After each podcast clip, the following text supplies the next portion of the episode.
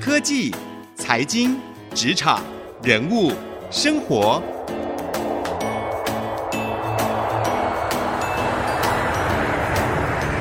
创意领航家。听众朋友您好，欢迎收听 IC 之音主客广播 FM 九七点五创意领航家，我是节目主持人朱楚文。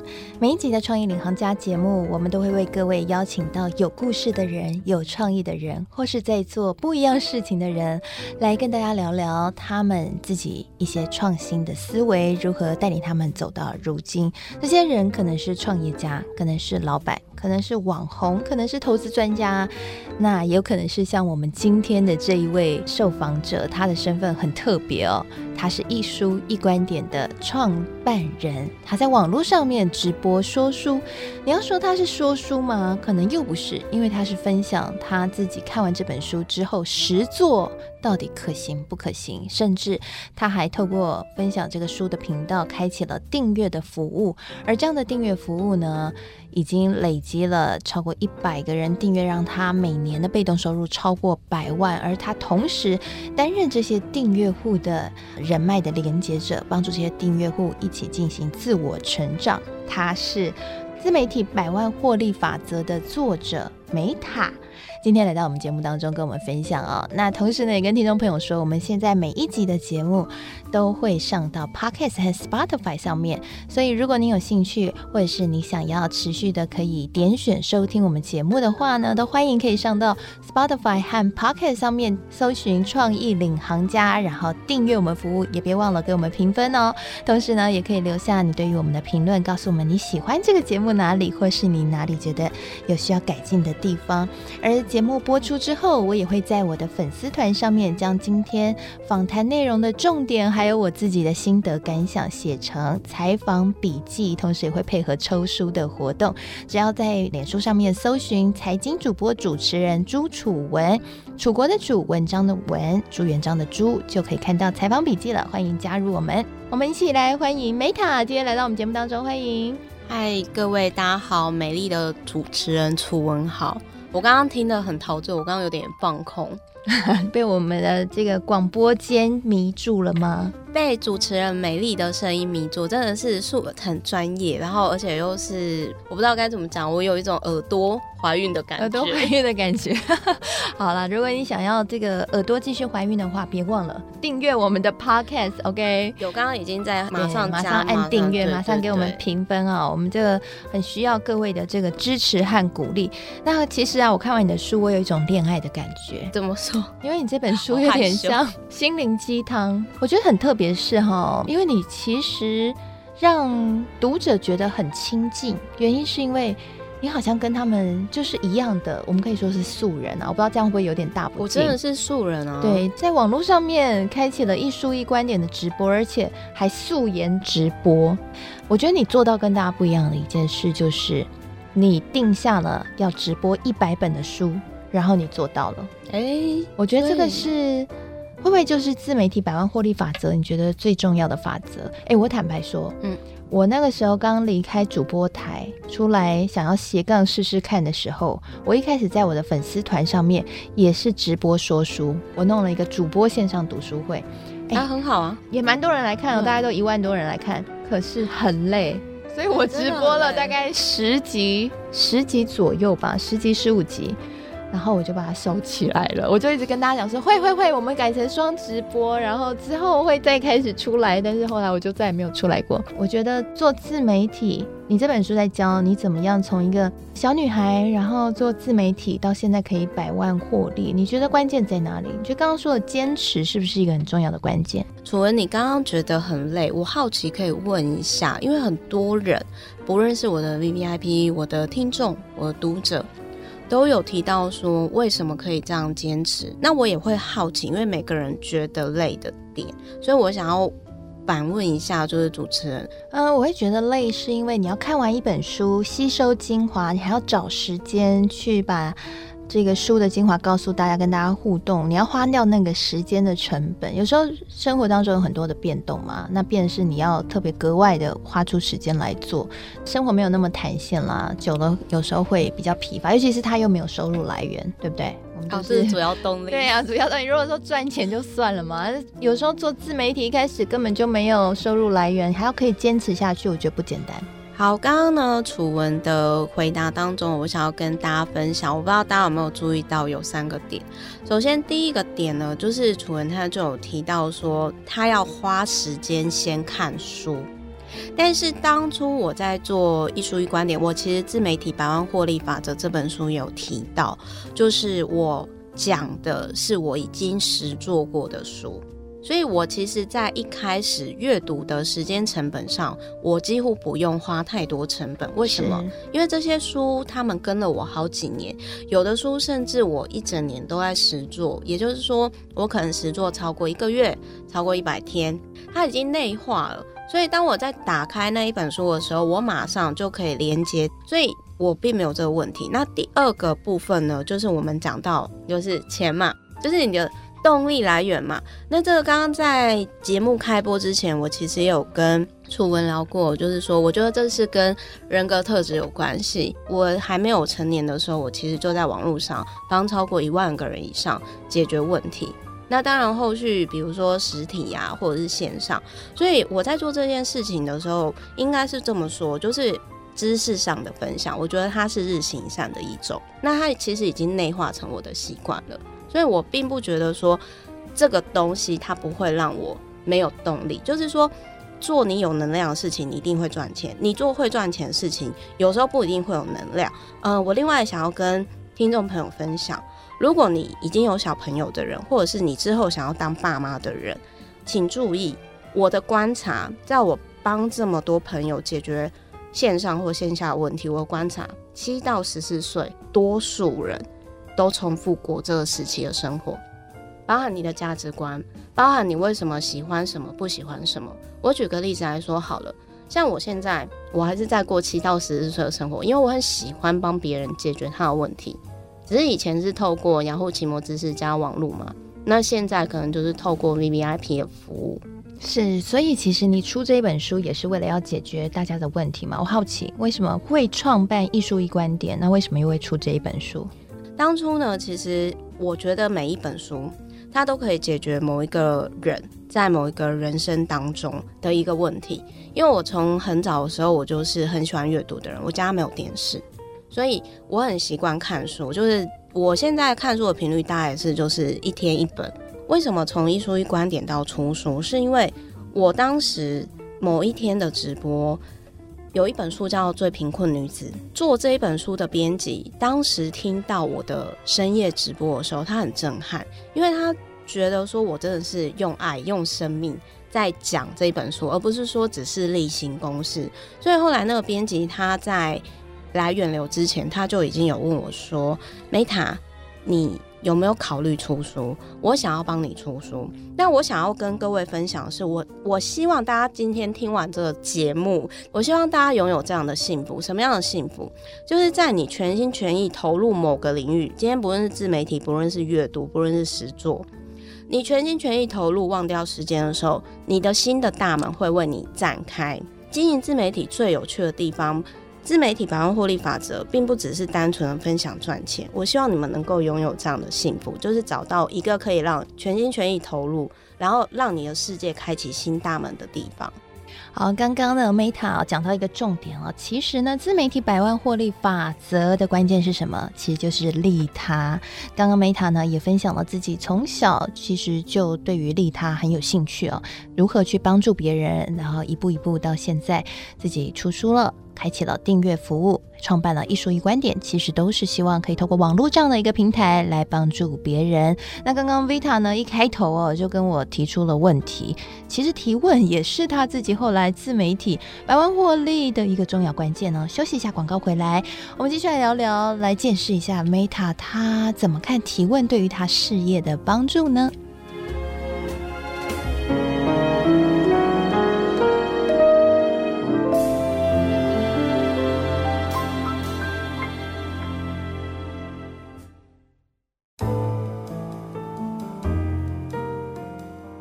到创意领航家。在上半集节目当中，我们有跟大家分享了今天邀请到的来宾，他很特别，是自媒体百万获利法则这一本书的作者，也是一书一观点的创办人，他是 Meta。他来节目当中跟我们分享他自己如何一步一步的在网络上面素颜直播，到最后可以帮助他哦，吸引到许多的客户，成功的开启订阅的服务，甚至后来开公司，如今不只是百万获利了，应该是。好几百万的获利了。那刚刚在节目上半集的时候，我问梅塔一个问题，他马上反问我一个问题。那其实他在书里面呢就有提到，其实他常常就是靠着提问来获得客户的订单。提问对他来说是与客户拉近关系很重要的一个方法。哎，刚好我最近对提问这个部分哦，也是。有所琢磨，因为我们自己媒体出身的，也常常呢用提问去采访别人。我自己的观察，提问确实也帮我带来了很多不一样的合作的机会。所以呢，今天呢就要特别下半集节目，我们来问一下，从这个自媒体百万获利法则里面，我们特别拉出这一条线提问。Meta，你可以跟我们分享一下，你在书里面呢、特别把这个聪明提问交易心法写了好几篇，你是怎么样透过提问来为你吸引到对的人、对的客户？首先呢，我要先讲一下，我真的不是说很浮夸的在一直讲说楚文好专业，我是真的觉得他很专业。为什么呢？因为在我上了这么多广播节目当中，其实我书里面我觉得这是一个重点。可是很有趣的是呢，好几位不论是我上电视节目啊，或者是说一些打书的频道啊，还是一些场合，多数人比较好奇的是。其他的部分，或者是心灵鸡汤部分，所以今天呢，能够有机会讲。问对问题这部分我真的很感动，真的我好想哭哦！我现在因为我很认真看你的书，你看我贴的标签，对不对？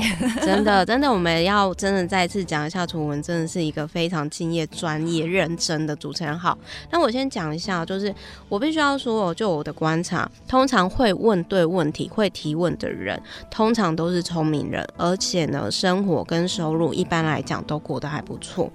那为什么问对问题很重要呢？首先，第一个是你问自己问对问题，跟第二个是你可以问别人问对问题。那再来，我想要讲一件事情，就是我书里面有提到，就是说很多人在行销上，或者是说在 promote 自己的时候，往往会犯一个迷思，就是你没有给对方需要东西。就是有很多人，比如说他就会一直讲说我的产品我有多好多好，怎样怎样怎样，所以你应该买单。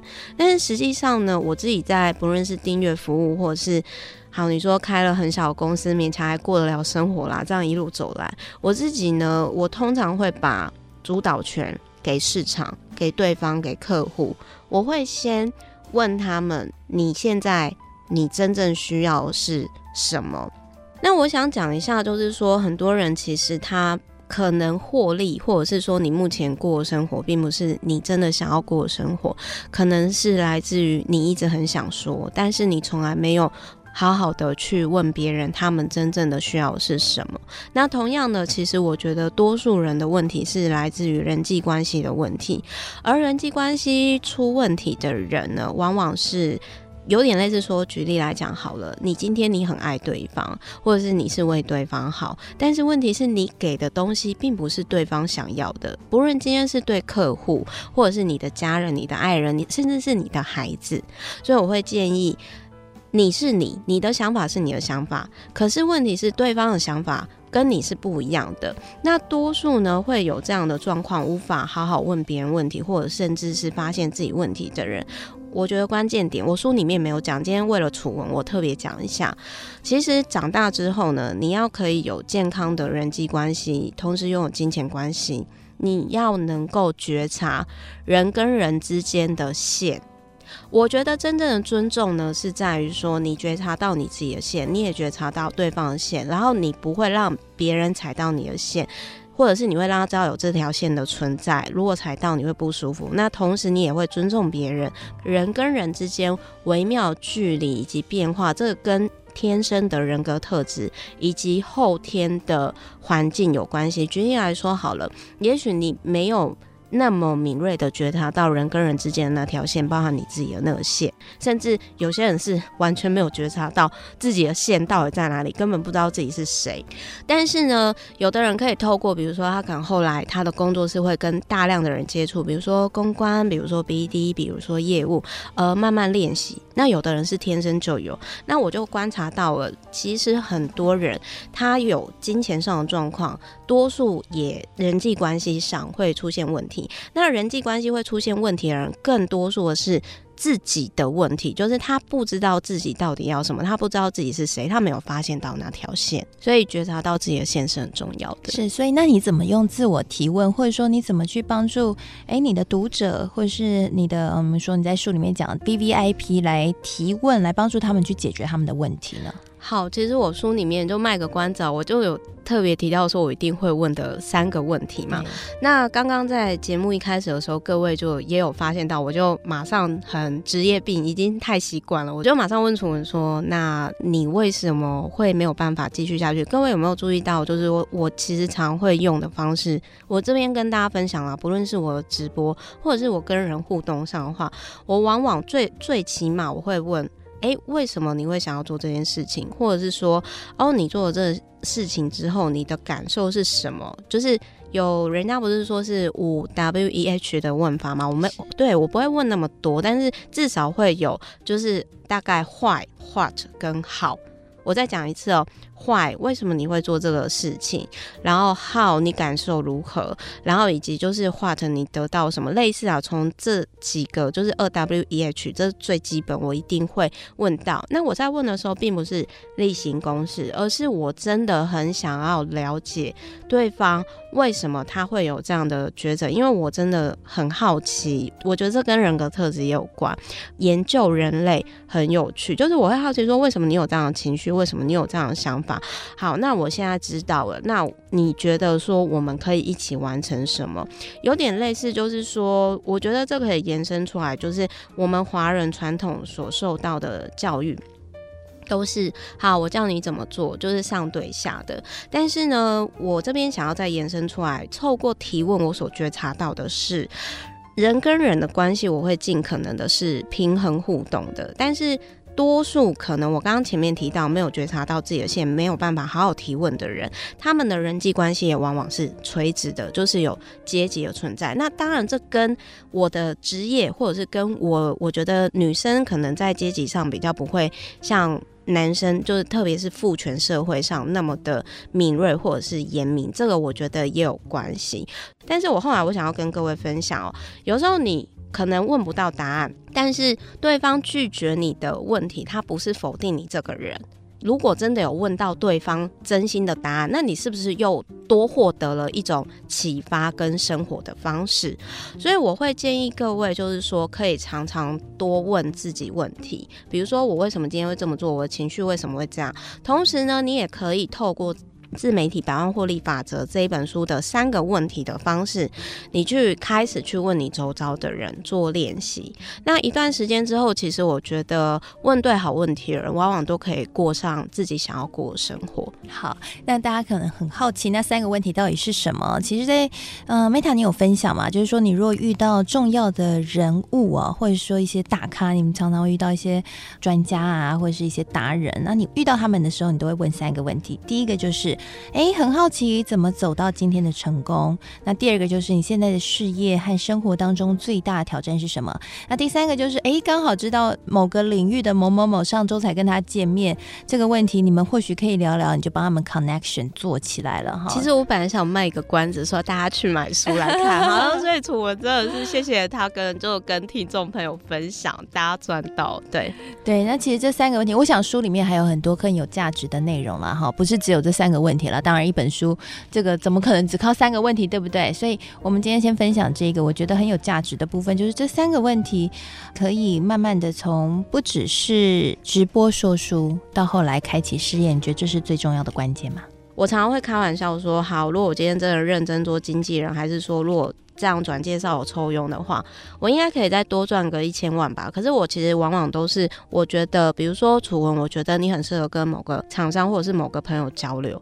我是真心的，因为我我觉得说，今天如果我的朋友圈当中呢，可以能够有新的合作、新的火花，我我是真的很开心。那也因为我习惯去做这件事情，所以。有些人，他们特别是可能，比如说像工程师，还是比较专业背景的人，有些人他们会说：“Meta，你知道吗？我没有办法做到像你这样人脉共享，因为我觉得我的人脉好像它是我的资源，但是我并不这么想，因为我觉得说，其实今天当你。”算是比较就是采 open 式的方式，然后你让你的朋友圈跨领域的交流，往往会有就是说超乎预期的 feedback，这是我自己的个人经验。而且我其实如果今天我换个角度想，如果你今天介绍这个人给你的朋友，那你们后续呢没有合作，或者是你们感情就变，那也很好啊。我觉得趁机过滤人脉嘛。在当下，你可能后续没有跟他交集，但是后来因为某一场合作案，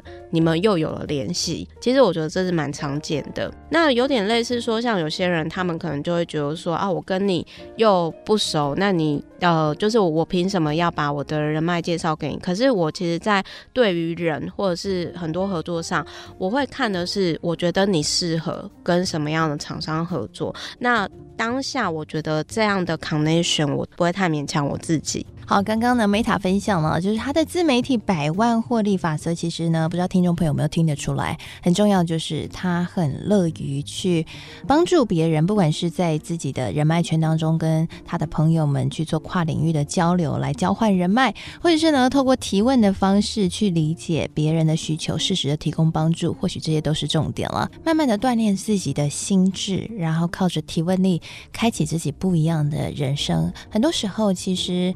就是一个勇气吧。Meta 愿意在大家都还不看好的情况之下，或者是说还没有人敢尝试直播的时候，他选择素颜来直播，挑战自己，挑战观众。虽然面对了一些酸民的酸言酸语，但是他还是坚持下来。而且许多人做不到的直播一百集的坚持，他做到了。最后，他成就了如今的自己。所以，自媒体百万获利的法则到底是什么呢？很重要，就是找到自己原厂的设定和坚持不懈，希望呢，今天的节目内容可以让各位听众朋友有所收获喽。